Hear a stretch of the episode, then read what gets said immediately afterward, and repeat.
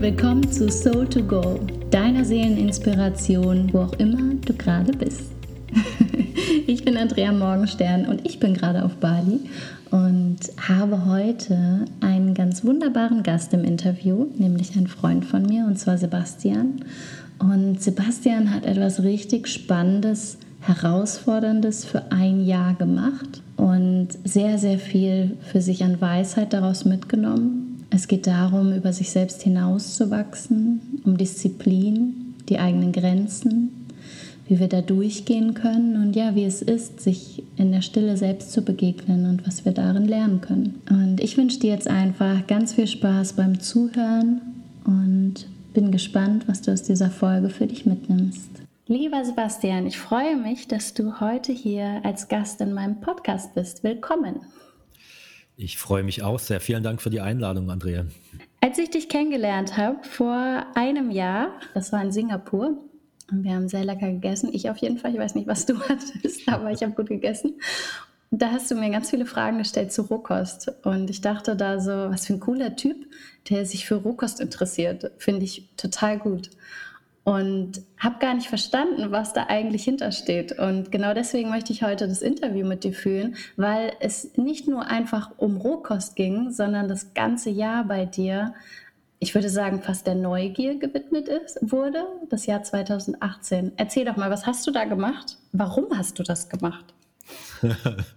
Ja, das war wirklich das Jahr der Neugier, das Neugier, das ist ein total guter Titel. Ja, wir haben uns getroffen Anfang Februar und da ging gerade mein zweites Monatsexperiment los. Weil in 2018 habe ich zwölf verschiedene Experimente gemacht, jeden Monat eins. Und die Idee dahinter war, jeden Monat einen anderen Lifestyle auszuprobieren. Und im Februar habe ich mich sehr für Rohkost interessiert, weil ich da als Frutarier leben wollte oder auch gelebt habe. Das heißt, ich habe einen Monat lang nur Früchte und Nüsse gegessen. Und ja, so habe ich jeden Monat ähm, etwas komplett anderes ausprobiert, vor allem aus Sachen, die, wo ich wusste, da muss ich ein bisschen raus aus meiner Komfortzone. Ich habe Sachen gemacht, die habe ich nicht so richtig verstanden. Ähm, die, die wollte ich einfach selber erfahren und wollte wissen, wie sich Menschen fühlen, die, die dieses Leben leben. Ja, gib doch mal so ein, so ein Roundup, als wäre es der Buchklappentext. Von deinem Jahr 2018. Ja, es ging los, als der Anonyme im Januar sich versucht habe, komplett ähm, anonym zu leben, ohne irgendwo Daten zu hinterlassen. Dann habe ich den Monat lang nur Früchte ge gegessen. Dann war ich einen Monat in einem Nudistencamp komplett nackt. Ich war einen Monat lang pilgern, habe einen Monat lang alle Daten getrackt, die man so sammeln kann an einem Tag genau das Gegenteil von dem Anonymen. Ich habe versucht, in einem Monat ein Sixpack zu bekommen. Ich war Selbstversorger auf Korsika. Ich habe einen Monat meinen kompletten Haushaltsmüll gesammelt und mit mir rumgetragen. Also wirklich ganz unterschiedliche Sachen ausprobiert in ganz verschiedenen Lebensbereichen.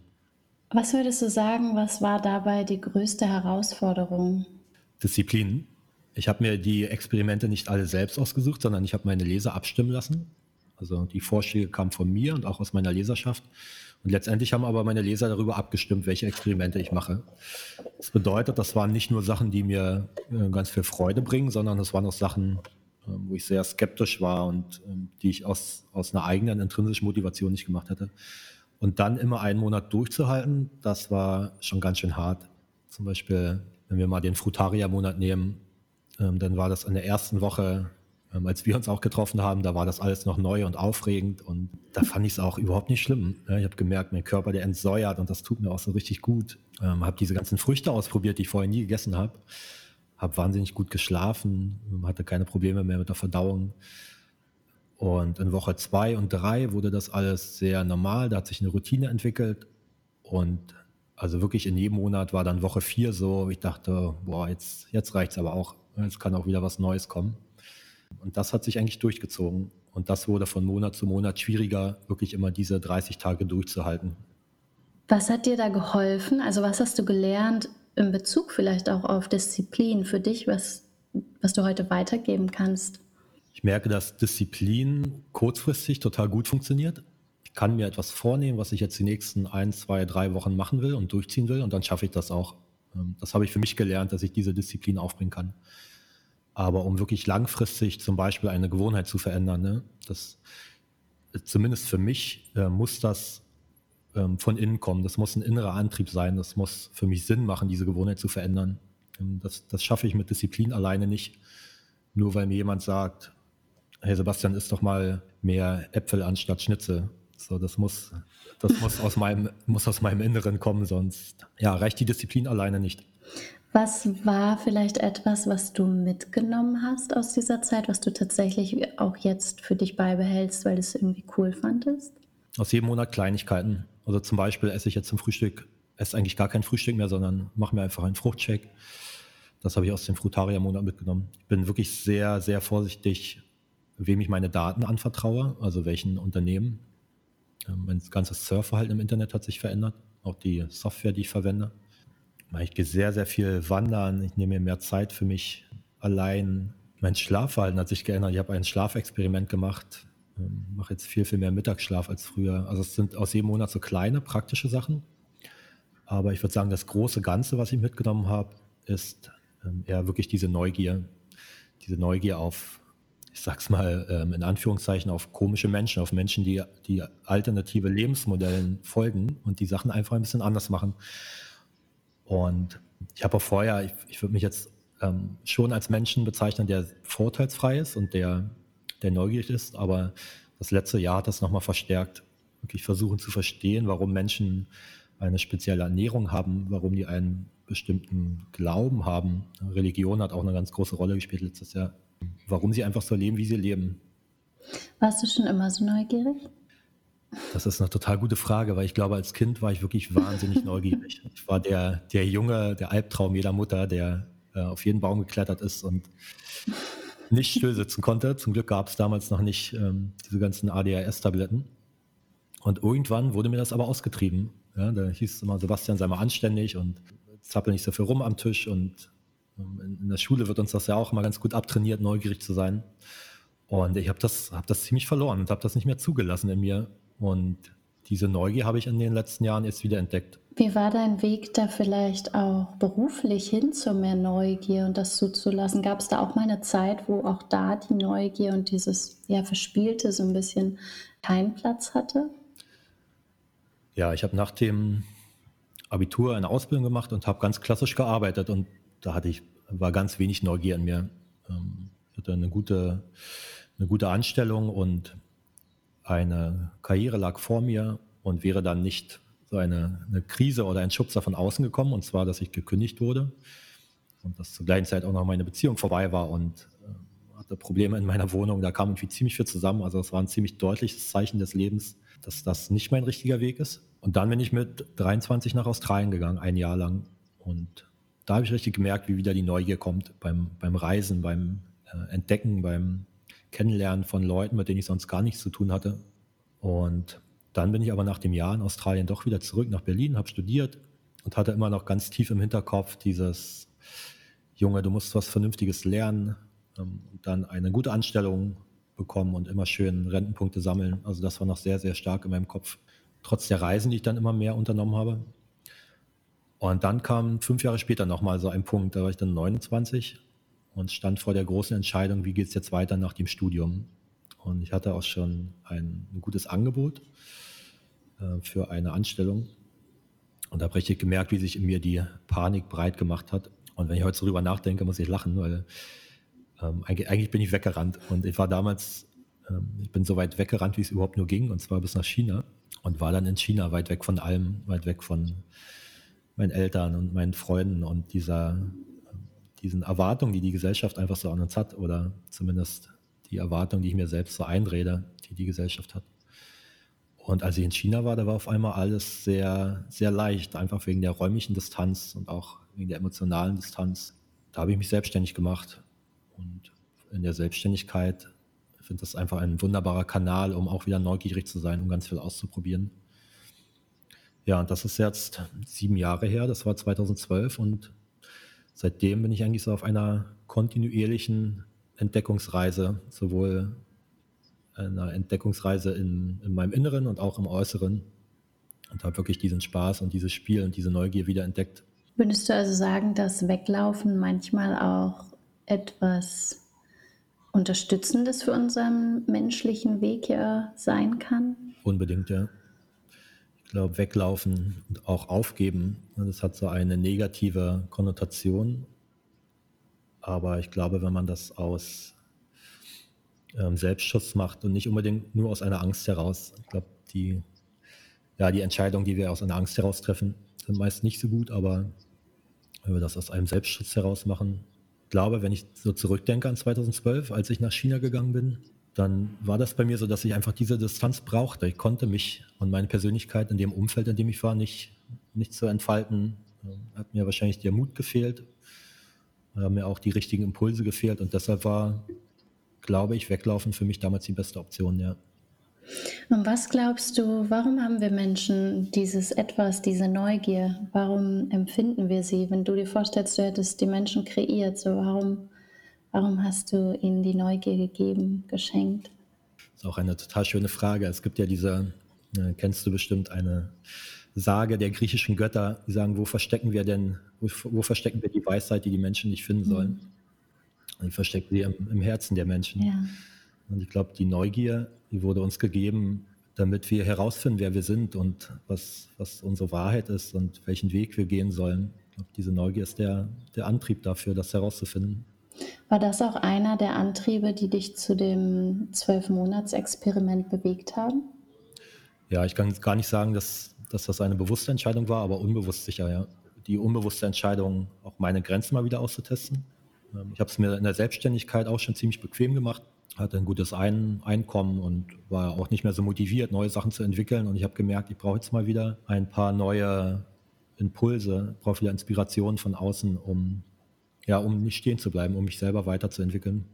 Was waren da so Situationen, an denen du wirklich das Gefühl hattest, physisch oder emotional, auf welcher Ebene auch immer, dass du an deine Grenzen stößt? Also an meine physischen Grenzen bin ich gestoßen.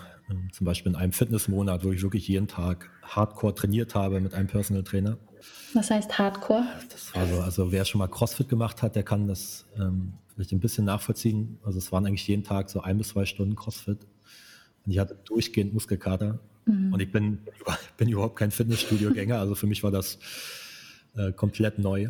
Oder auch einen Monat Pilgern, über 600 Kilometer Pilgern in Italien das ging auch schon so an die körperliche Substanz. Ich habe äh, einen Monat ähm, ein Schlafexperiment gemacht, wo ich nur zwei Stunden pro Tag geschlafen habe, verteilt über den Tag, sechs mal 20 Minuten. Das war sehr, ja, sehr ermüdend. Aber ich glaube, was mir am meisten gebracht hat, waren wirklich diese emotionalen Grenzen. Und das für mich schönste Experiment war, als ich einen Monat komplett allein in einer schwedischen Hütte, Hütte gelebt habe. Ich hatte da kein Internet und keinen Handyempfang der nächste Nachbar war fünf Kilometer weit weg. Also ich habe wirklich einen Monat lang mit niemandem gesprochen, außer irgendwann mit mir selbst. Und war einfach nur für mich. Es war für mich, ich war immer ein Typ, der sich mit anderen Leuten umringt hat, der gesagt, also ich habe immer den Kopf geschüttelt, wenn andere Leute am Freitagabend zu Hause saßen allein. Das war für mich immer ganz deprimierend. Es hat ganz lange äh, gedauert, bis ich verstanden habe, dass das auch nur so ein Wegrennen war, so ein Wegrennen von mir selbst, weil ich einfach nie allein sein konnte und wollte. Und mich dann selber mal dazu zu zwingen, diesen Monat allein zu sein und mal zu schauen, was da passiert, dass dafür schöne und auch weniger schöne Sachen hochkommen, äh, vor denen ich mich dann nicht mehr so leicht verstecken kann. Das war eine total tolle Erfahrung. Es ist schön, dass du das ähm, gerade teilst und sagst, weil es, glaube ich, was ist, ich würde behaupten, was alle Menschen sich mit identifizieren können, dass wir im Alltag es manchmal gar nicht merken, dass wir uns ablenken, seien es die kleinen Ablenkungen, um nicht in diesen Moment zu kommen, in dem die Ruhe kommt und dann vielleicht eben auch Einsamkeit, Trauer, was auch immer es ist. Was bist du, wem oder was bist du da begegnet in dieser Zeit und was hat dir geholfen? Wie bist hm. du da hm. durchgegangen? Also was mich total interessiert hat vorher, vor diesem Monat, war auch einfach, was was passiert denn, wenn ich keine Termine im Kalender habe, wenn, wenn ich nichts zu tun habe in den nächsten zwei, drei, vier Wochen? Was, worauf bekomme ich denn Lust? Und das war eine schöne Erfahrung. Ich habe eine Ukulele mitgehabt, ich habe meine Zeichenstifte dabei gehabt, habe ganz viele Bücher dabei gehabt. Aber was ich dann letztendlich eigentlich gemacht habe, war ganz viel in der Hängematte liegen und gar nichts tun und mich einfach mal so richtig entspannen, ähm, unproduktiv sein, ohne mich selber zu verurteilen, ohne beurteilt zu werden von anderen. Das, also einfach dieses Nix machen, das war total schön. Und die Gedanken, die dann hochgekommen sind, das waren bei mir vor allem ähm, Beziehungen aus der Vergangenheit. Also sowohl Beziehungen zu meiner Ex-Freundin als auch zu meinen Eltern und zu Freuden, zu Freunden. Beziehungen, von denen ich gemerkt habe, da ist, da ist noch was in der Luft, die sind noch nicht, ähm, die sind nicht abgeschlossen. Da gibt es noch was zu sagen und was zu fühlen. Und ja, da habe ich mir viel Zeit für genommen. Und das waren sowohl sehr, sehr schöne Erinnerungen und Gefühle, als auch ja, eher drückende Gefühle, wo ich normalerweise sofort jemand angerufen hätte oder äh, sofort zu einem Freund gegangen wäre, um diese Gefühle zu teilen. Und ich glaube, in dem Moment, wo ich sie teile und wo ich auch Feedback bekomme für die Gefühle, kann ich sie einfach nicht so tief und so intensiv spüren, wie das dann in Schweden möglich war. Würdest du sagen, dass dein Herz in dieser Zeit die Wunden geheilt hast? Ja, einige, einige der Beziehungen, die konnte ich für mich abschließen. Ich glaube, da gab es gar nicht auf der anderen Seite Sachen, die noch abzuschließen waren, sondern nur auf meiner Seite. Und da konnte ich wirklich ähm, ja, Frieden finden für mich. Und vor allem dann, wenn es in mir noch irgendwie Wut oder Ärger gab. Dann gab es auch andere Beziehungen, wo ich wusste, da muss ich einfach mal ins Gespräch gehen mit den äh, Leuten, mit denen ich diese Beziehung habe und muss, muss, den, muss dem Gegenüber erklären, was, was in mir vorgeht. Und das habe ich auch getan nach dem Monat. Nicht mit allen, also gibt es immer noch Beziehungen, wo mir, wo mir immer noch der Mut, der Mut fehlt, um auf die Leute zuzugehen. Aber bei anderen hat das wunderbar funktioniert. Und ähm, was mir dann entgegengekommen ist, also ich glaube, wir haben ja, da geht es ja nicht nur mir so, sondern auch vielen anderen Leuten, wir haben ja immer Angst vor der Reaktion des anderen. Und da habe ich total viele mhm. positive Erfahrungen gemacht. Äh, je mehr ich mich geöffnet habe und gesagt habe, wie es mir geht, ja, desto mehr Offenheit kam mir auch entgegen und desto mehr Liebe.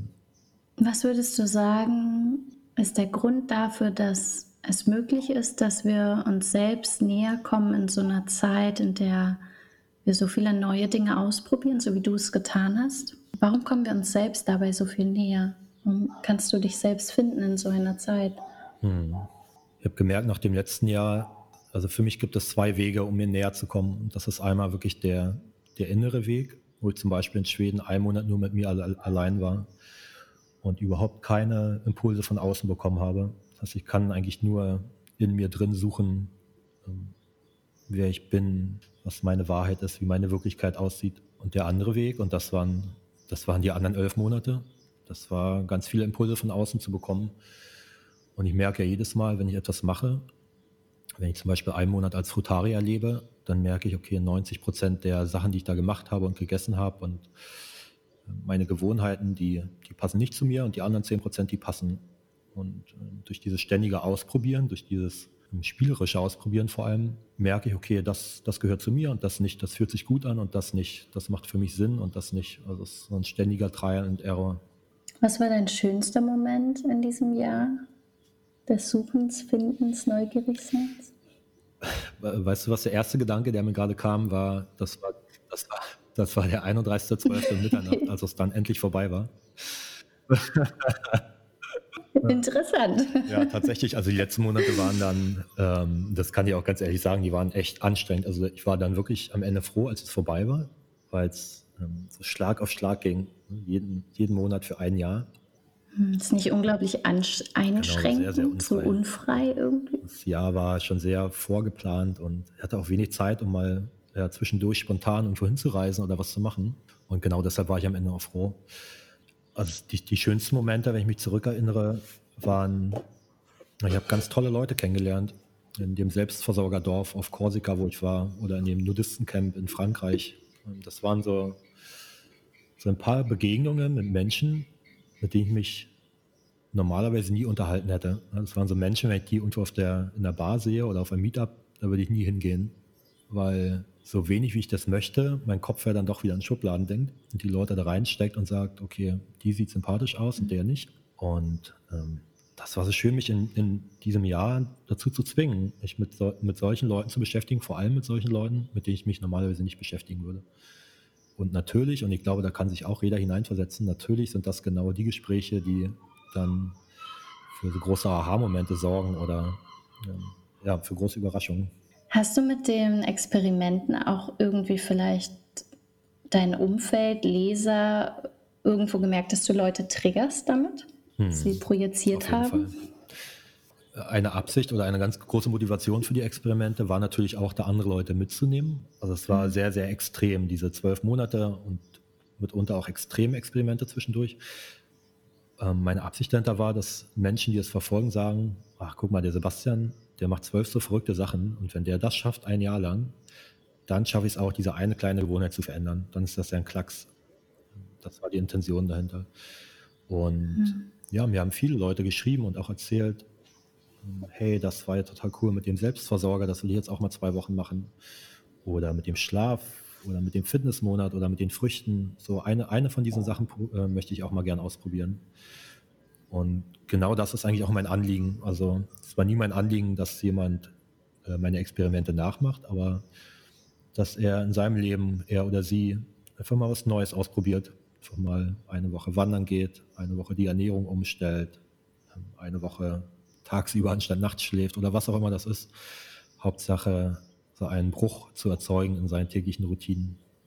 Was würdest du heute oder was hättest du jetzt für Ideen noch für neue Experimente, neue Dinge, auf die du Lust hättest, wirklich von dir aus auszuprobieren?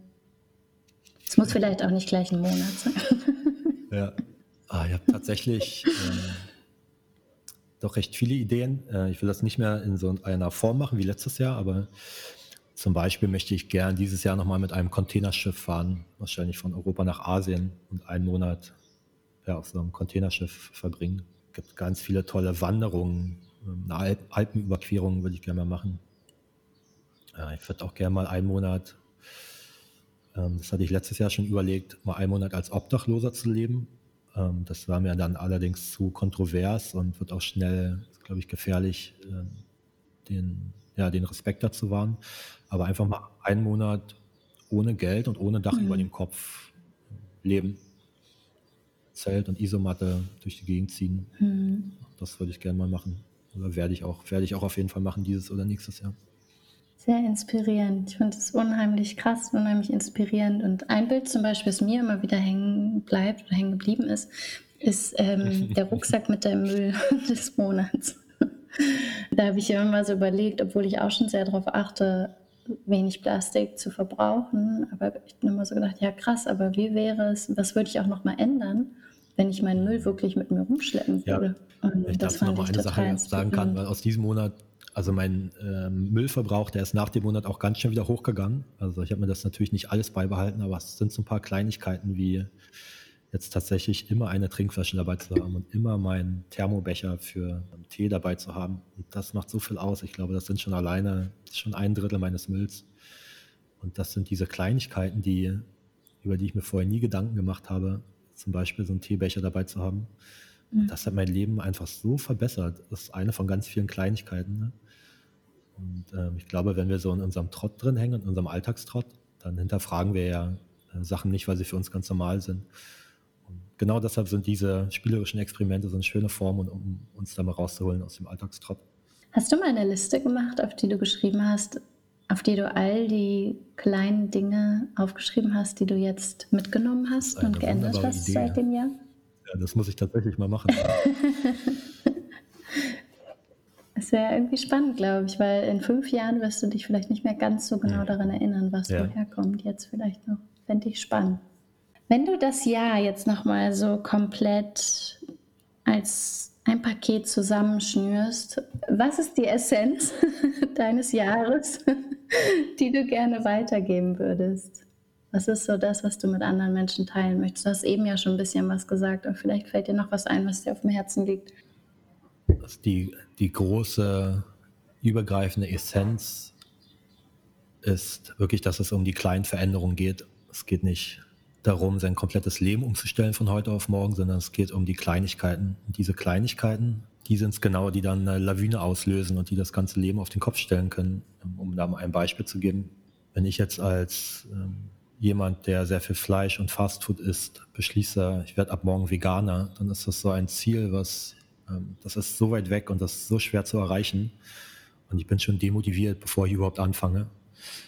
Aber wenn ich sage, für den nächsten Monat versuche ich mal auf Kaffee zu verzichten oder versuche zwei Tage in der Woche kein Fleisch zu essen, dann sind das solche Kleinziele, die total greifbar sind. Und das motiviert mich auch, weil ich weiß, ich kann das ähm, auch mit relativ wenig Mühen schaffen.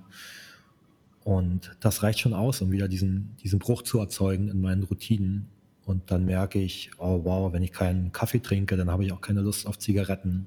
Ähm, dann fühle ich mich auch nicht so ermattet am Nachmittag, wenn der Koffein den Körper verlässt. Und dann habe ich generell Lust, mehr Obst zu essen. Und das geht genauso weiter, bis irgendwann eine riesen Lawine entsteht. Also es geht wirklich um diese kleinen Veränderungen, die dann Großes bewirken können. Dankeschön, das ist so wahr und so kraftvoll und es braucht so wenig, um so viel zu verändern in Wahrheit. Ich danke dir fürs Teilen und ich würde dir gerne noch sagen, dass ich es toll finde, wenn du zu deinen, zu deinen Experimenten Podcast machen würdest.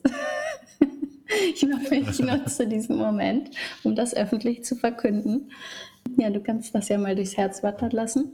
Ansonsten ähm, verlinke ich natürlich alles, dass alle, die jetzt neugierig sind, sich noch mehr auf deiner Website dazu durchlesen können und vor allem bei deinem Podcast mal reinhören können, oder? Weil ich mag den total gerne, ich mag deine Stimme einfach so gerne, wenn du erzählst. Und da würde ich super gerne auch nochmal dir kurz Raum geben, wenn du magst, nochmal ein paar Sätze zu sagen. Was gibt es auf deinem Podcast an Inspiration? Warum hast du den gestartet? Oh, vielen Dank, dass du mir die Möglichkeit nochmal gibst. Das ist mir tatsächlich wichtig. Den Podcast, den habe ich erst gestartet vor zwei, drei Monaten ist noch relativ neu und jede Woche erzähle ich dort eine Geschichte. Das sind ungefähr fünf Minuten, erzähle äh, buddhistische Weisheiten, Geschichten aus der griechischen Mythologie, aber auch Sachen aus der Gegenwart, Geschichten, die die Wissenschaft schreibt. Und es geht immer darum zu schauen, was ist die Moral in der Geschichte. Und in, den, in ähm, der zweiten Hälfte des Podcasts, in den zweiten fünf Minuten, geht es dann um meine ja, um meine Sichtweise auf diese Geschichte. Also es sind ganz kurze Folgen und das sind, mein Ziel ist es, dass diese Geschichten einfach im Kopf bleiben und dass diese Geschichten arbeiten, ähm, dass die Zuhörer sich ein, ein bis zwei Gedanken pro Folge mitnehmen können in ihren Alltag, in ihre Woche und äh, darauf rumkauen, sich dann ein eigenes Bild davon machen, was das für sie bedeutet. Das klingt sehr schön. Also Soul to Go gibt es auch bei Sebastian sozusagen. Und ich danke dir von ganzem Herzen dafür, dass du dieses Jahr durch so krasse Sachen gegangen bist, muss ich ehrlich sagen, oder will ich jetzt sagen, dass äh, ich dazu gerade nicht die Motivation hätte und das deswegen sehr bewundere und sehr beeindruckend finde. Und danke dir, dass du für uns Menschen da durchgegangen bist, um ja auch so deine Erfahrungen mit uns zu teilen, die Weisheit, die da rausgekommen ist und vor allem, dass du heute hier warst und ja, das mit uns geteilt hast. Dankeschön. Vielen Dank, Andrea, und auch vielen Dank für deine tolle Arbeit und deinen Podcast und deine Impulse. Ich hoffe, du hast mindestens genauso viel Neugier für all die Experimente und die Erfahrungen von Sebastian empfunden wie ich.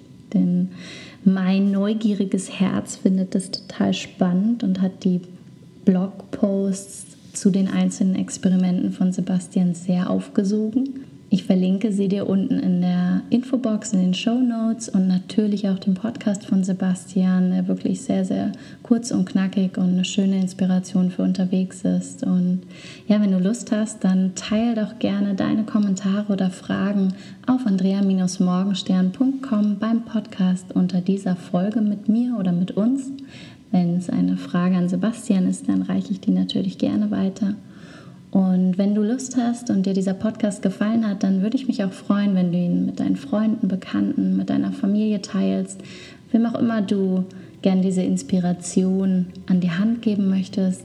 Und wenn du Bock hast, dann hinterlass auch sehr gerne eine iTunes-Bewertung, falls dir dieser Podcast gefällt und du mich unterstützen möchtest, dann freue ich mich von ganzem Herzen über ein ehrliches Feedback und wenn du Lust hast, eine 5-Sterne-Bewertung, das wäre mega, mega cool.